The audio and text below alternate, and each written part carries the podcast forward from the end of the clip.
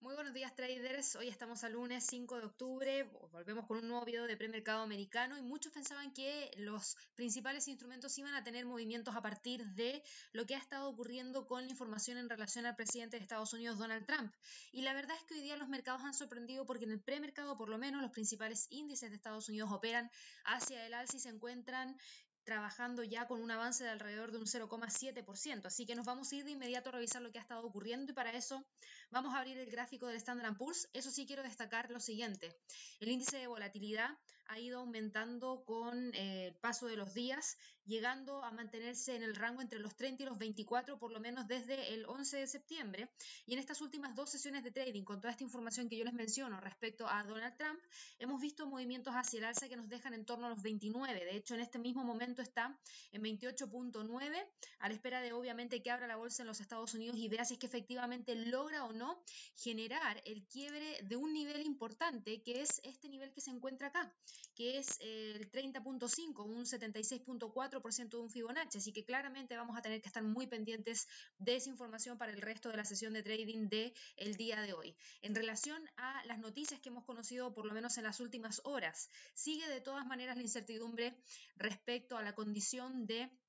el presidente de los Estados Unidos. Supuestamente el virus se ha estado debilitando en estas últimas horas y eh, de todas maneras podríamos tener novedades en los próximos días respecto al alta que podría estar teniendo el presidente de Estados Unidos. De hecho, eh, hay bastante información. Ayer se hizo una breve salida sorpresa de las instalaciones por parte del presidente para saludar a sus partidarios después de decir en una publicación de Twitter que ha aprendido mucho sobre el coronavirus. El médico del presidente admitió haber dado una declaración que era un poco engañosa sobre la recepción de oxígeno por parte de Donald Trump. Actualmente el presidente está siendo tratado con una mezcla de productos farmacéuticos experimentales, algunos de los cuales solo se dan a los pacientes que están más enfermos. Así que esto va a ser interesante porque quizás también encuentran algo nuevo que podría eh, darse a conocer dentro de los próximos días en relación a la reacción que puede haber tenido el presidente en relación a estos medicamentos que está recibiendo. Por otro lado, hay que tener presente lo siguiente, ya era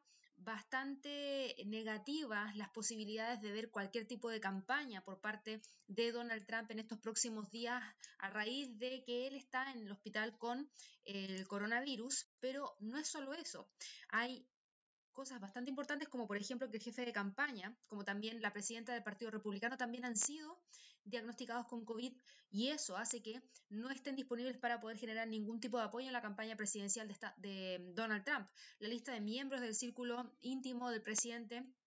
que han dado positivos también obviamente se extiende a su asesor personal, su asistente y el ex gobernador de Nueva Jersey. Eh, y obviamente hay que testear a Joe Biden, ya que estuvo en el debate presidencial hace un par de días atrás, pero ya se han realizado dos test y estos dos test han realizado, han tenido, perdón, resultados negativos. Así que en ese sentido todavía no hay ningún problema con él y sigue liderando de todas maneras las encuestas. El fin de semana tuvimos una nueva encuesta entregada por Wall Street Journal y la NBC y después de este primer debate todavía sigue teniendo Joe Biden una ventaja de alrededor de 14 puntos. Así que vamos con una ventaja de un 6 a 7 puntos porcentuales que se ha mantenido durante todo este periodo sin ningún tipo de cambio. Así que eso es lo que tenemos como información en relación a el tema de la salud de Donald Trump y obviamente el mercado lo está tomando como algo más tranquilo, más esperanzador respecto a que quizás no tenemos esa desestabilización que generó que el día viernes el Standard Poor's cayera alrededor de desde perdón, los 3384 hacia mínimos en torno a los 3310 Hoy día cotiza en 3.371 por sobre el pivote semanal, buscando nuevamente los 3.397. Vamos a ajustar solamente el nivel del pivote, que va a ser el nivel de soporte que vamos a estar evaluando durante las próximas horas. Por otro lado, el Dow Jones. El Dow Jones también se encuentra con un movimiento alcista alrededor de 27.879, es la zona en la cual se encuentra cotizando en este momento. También por sobre el punto pivote semanal, quebrando los 27.788 que el día viernes respetó con el precio de cierre. Y de continuar con el movimiento alcista, podría ir a buscar la resistencia 1 semanal en 28.145 y en extensión los 28.290, que es la resistencia que tenemos a través de la acción del precio. Para el Nasdaq, el Nasdaq logra también rebotar desde el nivel de soporte que habíamos dejado marcado durante el día viernes en 11.231. Fíjense que ahí fue la detención que tuvo la vela del día viernes que mostró una caída de alrededor de un 2,93%. Hoy día va con un avance de un 0,89%, quebrando el punto pivote, quebrando los 11.347, buscando quebrar los 11.400. Todavía nos queda mucha sesión de trading por recorrer. Recuerden que recién son las 7.37 de la mañana en Nueva York y de continuar con el movimiento hacia el alza, obviamente ahí ya podría ir a buscar los 11.600, que es el nivel de resistencia más relevante para la sesión de trading de en realidad para los próximos días, no necesariamente para la sesión de trading del día de hoy, sino que hasta que efectivamente se logra alcanzar ese nivel. En términos de calendario económico, muy temprano en la mañana conocimos algunos datos provenientes desde Europa, PMI de servicios para Italia, una cifra que mejoró de 47.1 a 48.8. El PMI de servicios para Alemania también tuvo una cifra que fue mejor de lo que el mercado esperaba, porque el mercado esperaba que cayera a 49.1 y quedó en 50.6. Finalmente, eh, la caída se dio, pero no fue tan fuerte como era lo que el mercado esperaba, así que a raíz de lo mismo eh, se siente un poquito de optimismo en relación a este dato y además porque se mantiene por sobre la barrera de los 50 que habla de expansión y no una contracción. Por otro lado, el PMI de servicios de la zona euro en general sí mostró una caída significativa de 50.5 a 48.0 y obviamente esto genera un poquito de alerta respecto a lo que pueda estar ocurriendo dentro de los próximos meses con las nuevas restricciones que hay en distintas partes del mundo en relación al eh, coronavirus. De hecho, hemos estado conociendo que hay nuevas restricciones que se empezaron a dar durante el día de hoy por parte de Francia y obviamente también hemos tenido algunas nuevas restricciones que se han estado dando por parte de Nueva York. El alcalde de la ciudad de Nueva York, Bill de Blasio, dijo que va a cerrar las escuelas y todos los negocios en nueve vecindarios de Brooklyn y Queens para combatir el aumento de infecciones que han estado teniendo en las últimas semanas. Por otro lado, el gobierno francés va a cerrar los bares, va a imponer otras restricciones en la región de París a partir del día de mañana mientras obviamente todas las autoridades están tratando de realizar todas las medidas posibles para tratar de contener las alzas en los contagios que hemos visto en Francia y sobre todo en París. Y también se espera que se anuncien nuevas restricciones en Irlanda y nuevas restricciones en Italia. El primer ministro del Reino Unido, por otro lado, Boris Johnson, advirtió sobre un duro invierno, ya que el sistema de pruebas y rastreos del país volvió a ser nuevamente atacado después de que no lograra captar 15.000 pruebas positivas la semana pasada. Es decir, no se dieron cuenta que habían 15.000 infectados en el país y eso no permite generar ningún tipo de medida de contención de la propagación del virus. Así que eso lo complica bastante.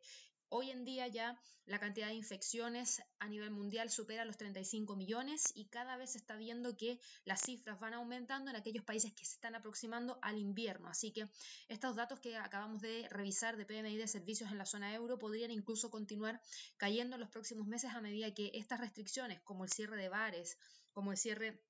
de cualquier otro servicio que se entregue vayan cayendo, eh, obviamente el consumo de eso también va a generar que también se genere una caída en los PMIs. El PMI de servicios de Reino Unido también mostró una caída de 58.8 a 56.1, mejor de lo que el mercado esperaba, que era 55.1, pero de todas maneras muestra una pendiente bajista. Y las ventas minoristas en la zona euro sorprendentemente subieron desde menos 1,8% a un 4,4%, así que eso también es algo bastante interesante. Para el resto de la sesión de trading del día de hoy nos queda por conocer el PMI de servicios de Estados Unidos a las 9.45 hora de Nueva York y el PMI no manufacturero del ISM a las 10 de la mañana hora de Nueva York. En la sesión overnight, en la sesión de Oceanía, vamos a conocer la decisión de política monetaria del Banco de Reserva de Australia, donde se espera que las cifras se mantengan un 0,25% sin mayores cambios. Así que va a ser interesante revisar esa información y para el resto de esta semana de trading también es importante que como estamos a día lunes ya empecemos a... Eh, evaluar también cuáles serían nuestras posibles noticias más importantes que generen volatilidad dentro de las próximas horas y los próximos días. Y dentro de eso, el día martes, mucho ojo con datos relacionados a Christine Lagarde, la presidenta del Banco Central Europeo, que va a estar compareciendo. Vamos a conocer el PMI del sector de la construcción para Reino Unido y declaración de Powell, presidente de la FED. Ahí podríamos tener harto movimiento. El miércoles vamos a tener las minutas del FOMC, el jueves vamos a tener nuevas peticiones de subsidio por desempleo, comunicado del Banco Central Europeo sobre la decisión de política monetaria y también vamos a conocer Producto Interno Bruto para Japón. El viernes terminamos con Producto Interno Bruto para Reino Unido, producción manufacturera para Reino Unido y cambio del empleo para Canadá. Así que en general lo más importante para Estados Unidos vendría siendo el día martes con las declaraciones de Powell y el día miércoles con las minutas del FOMC. El resto de la semana va a estar enfocada en Europa, va a estar enfocada en Reino Unido, va a estar enfocada en Canadá, no necesariamente en Estados Unidos. Así que eso podría traer un poquito la calma en estos índices, pero obviamente todas las noticias relacionadas a la salud de Donald Trump y también, ojo, al plan de estímulos, que recuerden, todavía no se acepta, pero hay eh, mucha probabilidad de que tengamos algún tipo de noticia durante estas próximas horas porque se ha visto una urgencia elevada en, ambos, en ambas partes, no solamente ahora por parte del gobierno de Estados Unidos, sino que también por parte del Congreso de los Estados Unidos, así que probablemente tengamos algún tipo de noticia dentro de las próximas horas y bueno, el mercado también espera que eso así ocurra y a raíz de lo mismo también tiene un poquito más de apetito al riesgo como para empujar a los índices hacia el alza. Cambiando un poco de mercados y nos vamos al euro dólar, el euro dólar hoy día cotiza en torno a los 1,17,53, ha tenido un avance de 0,34% y se mantiene dentro de los dos niveles que veníamos monitoreando durante la semana pasada, entre los 1,17 y 1,17,60 vamos a mantener estas zonas hasta que se quiebren. Solamente el quiebre va a confirmar que el precio pueda continuar hacia los 1.18, obviamente si es que quiebra hacia el alza, y si no, podría retroceder nuevamente para ir a buscar los 1.17 y desde ahí evaluar si es que efectivamente puede profundizar las caídas. Para la libra dólar, la libra dólar hoy día avanza alrededor de un 0,10%, quiebra, eso sí, un nivel importante de resistencia que teníamos en 1.29,12, marcado la semana pasada.